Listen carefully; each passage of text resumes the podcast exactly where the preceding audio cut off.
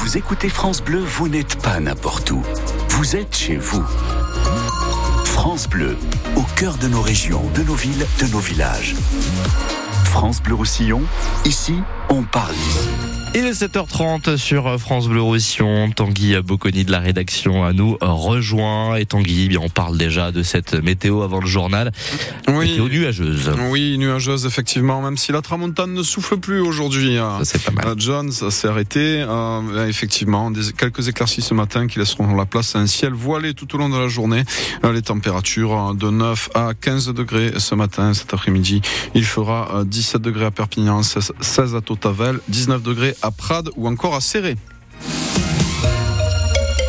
La frontière franco-espagnole sera bloquée pendant 48 heures la semaine prochaine à la Jonquère. Les agriculteurs sud-catalans ont annoncé hier leur intention de s'y rassembler mardi et mercredi prochain pour une manifestation qui se veut plus européenne, Mélanie Juvet. Oui, c'est un appel émanant du syndicat majoritaire catalan, Unió de Pagesos. Pas de détails pour l'heure sur le déroulé de ce blocage, mais le but est d'interpeller l'Union européenne, explique Joan Cabaye, le représentant du syndicat chez nos confrères de Cadena Ser. D'où le fait d'organiser cette action, non plus entre Gérone et Figueres comme précédemment, mais encore plus près de la frontière à la Jonquère. D'ailleurs, les Sud-Catalans tendent la main à leurs collègues des Pyrénées-Orientales. Malgré les différences, nous pouvons réclamer des mesures ensemble, notamment sur la sécheresse. C'est ce qu'explique l'un de ces agriculteurs que nous avons contacté. Mais pour l'heure, rallier ce mouvement n'est pas l'ordre du jour, indiquent les responsables de la FDSEA et des jeunes agriculteurs dans le département. En revanche, en Cerdagne et en Val-Espierre, c'est envisageable, surtout si d'autres actions à la frontière sont organisées, comme au Col d'Ar ou à Puy-Cerda. Et précision de Mélanie Juvet pour euh, France Bleu Roussillon. Pendant ce temps, en France, le gouvernement continue à jouer l'apaisement face à une profession en crise, à trois jours du lancement d'un salon de l'agriculture qui s'annonce particulièrement houleux cette année. Euh, Gabriel Attal doit ainsi faire des annonces ce matin depuis Matignon à partir de 9h. Le Premier ministre va notamment donner plus de détails sur euh, son projet de nouvelle loi d'orientation agricole. Deux départs de feu hier dans les PO. Ils se sont déclarés sur les coups de midi. Le premier euh, sur euh, la commune de Vives, où le- les flammes ont parcouru 2000 mètres carrés de broussailles. Ensuite, un autre feu est parti euh, à proximité de Millas, où là, ce sont 3000 mètres carrés de végétation qui sont partis en, en fumée, euh, de feux qui ont nécessité l'intervention à chaque fois d'une vingtaine de pompiers.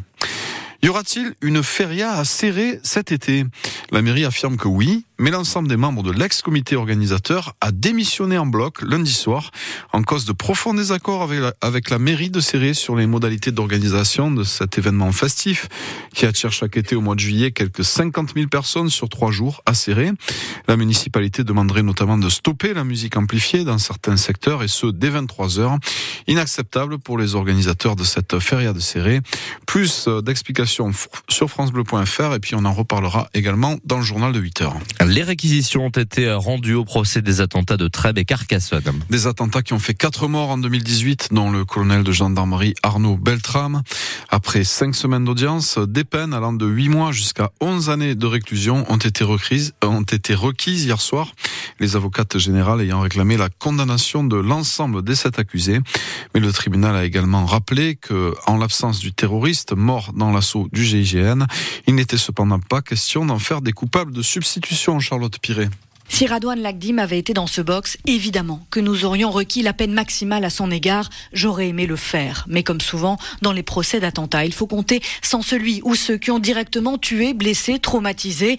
Alors, le parquet national antiterroriste s'est aussi employé à faire de la pédagogie. Nous ne répondrons pas à la vengeance par la vengeance, ont revendiqué les avocats généraux. Ceux qui sont là ne sont pas des accusés de substitution. Cela peut être décevant, mais c'est cela la justice. Et de fait, sur les sept accusés, seuls deux méritent selon elle des condamnations criminelles, quatre la qualification terroriste. Ainsi, ce sont huit mois de prison ferme requis à l'encontre du frère hébergeur, selon le qualificatif du parquet, quatre ans pour le taiseux qui n'a pas dénoncé le terroriste, six et huit ans de prison à l'encontre des boss des cités Ozanam et Fleming. C'est finalement envers l'ami de tous les jours qui, par son action, a rendu possible ce projet mortifère et la petite amie préférée à la fois dissimulatrice et radicalisée. C'est envers ces deux-là que les avocats généraux se veulent les plus sévères, requérant 10 et 11 ans de réclusion. Les précisions de Charlotte Piré, le verdict est attendu ce jeudi. Lui aura incarné pendant près de dix ans le visage de la justice antiterroriste en France. Le catalan François Molins, ex-procureur général de la Cour de cassation, publie ses mémoires ce mercredi. Le natif de Banyuls d'Alsace revient sur les moments importants de sa carrière et notamment les attentats du Bataclan en 2015 alors qu'il était procureur de Paris. Au nom du peuple français, les mémoires de François Molins, éditées chez Flammarion, sont sur les rayons aujourd'hui. François Molins qui sera en dédicace à Perpignan. Ce sera le mardi 2 avril à la librairie Torcatis. L'ONG de défense des consommateurs Foodwash porte plainte contre les géants des eaux minérales hein, ce mercredi devant le tribunal judiciaire de Paris. Nestlé Waters et Source Alma sont soupçonnés d'avoir traité illégalement leurs eaux en bouteille sans en informer les consommateurs. Un scandale révélé par la cellule d'investigation de Radio France dont l'enquête euh, explique que Nestlé et d'autres industriels ont caché au public que l'eau pompée dans les sources était euh, contaminée par différents polluants. Un tiers des marques d'eau minérale vendues en bouteille sont concernées par euh, ces recours à des systèmes de purification interdits. Pas de pagaille en perspective dans les gares ce week-end, malgré le préavis de grève lancé chez les aiguilleurs du rail. Euh, en ce week-end de chasse et croisée de vacances, la SNCF annonce un trafic quasi normal notamment euh, grâce au recours à des cadres volontaires pour assurer la continuité du service. Allez, on termine ce journal avec les Manouchians qui entrent au Panthéon, cérémonie que vous pourrez suivre en direct sur francebleu.fr à partir de 18h15 ce soir.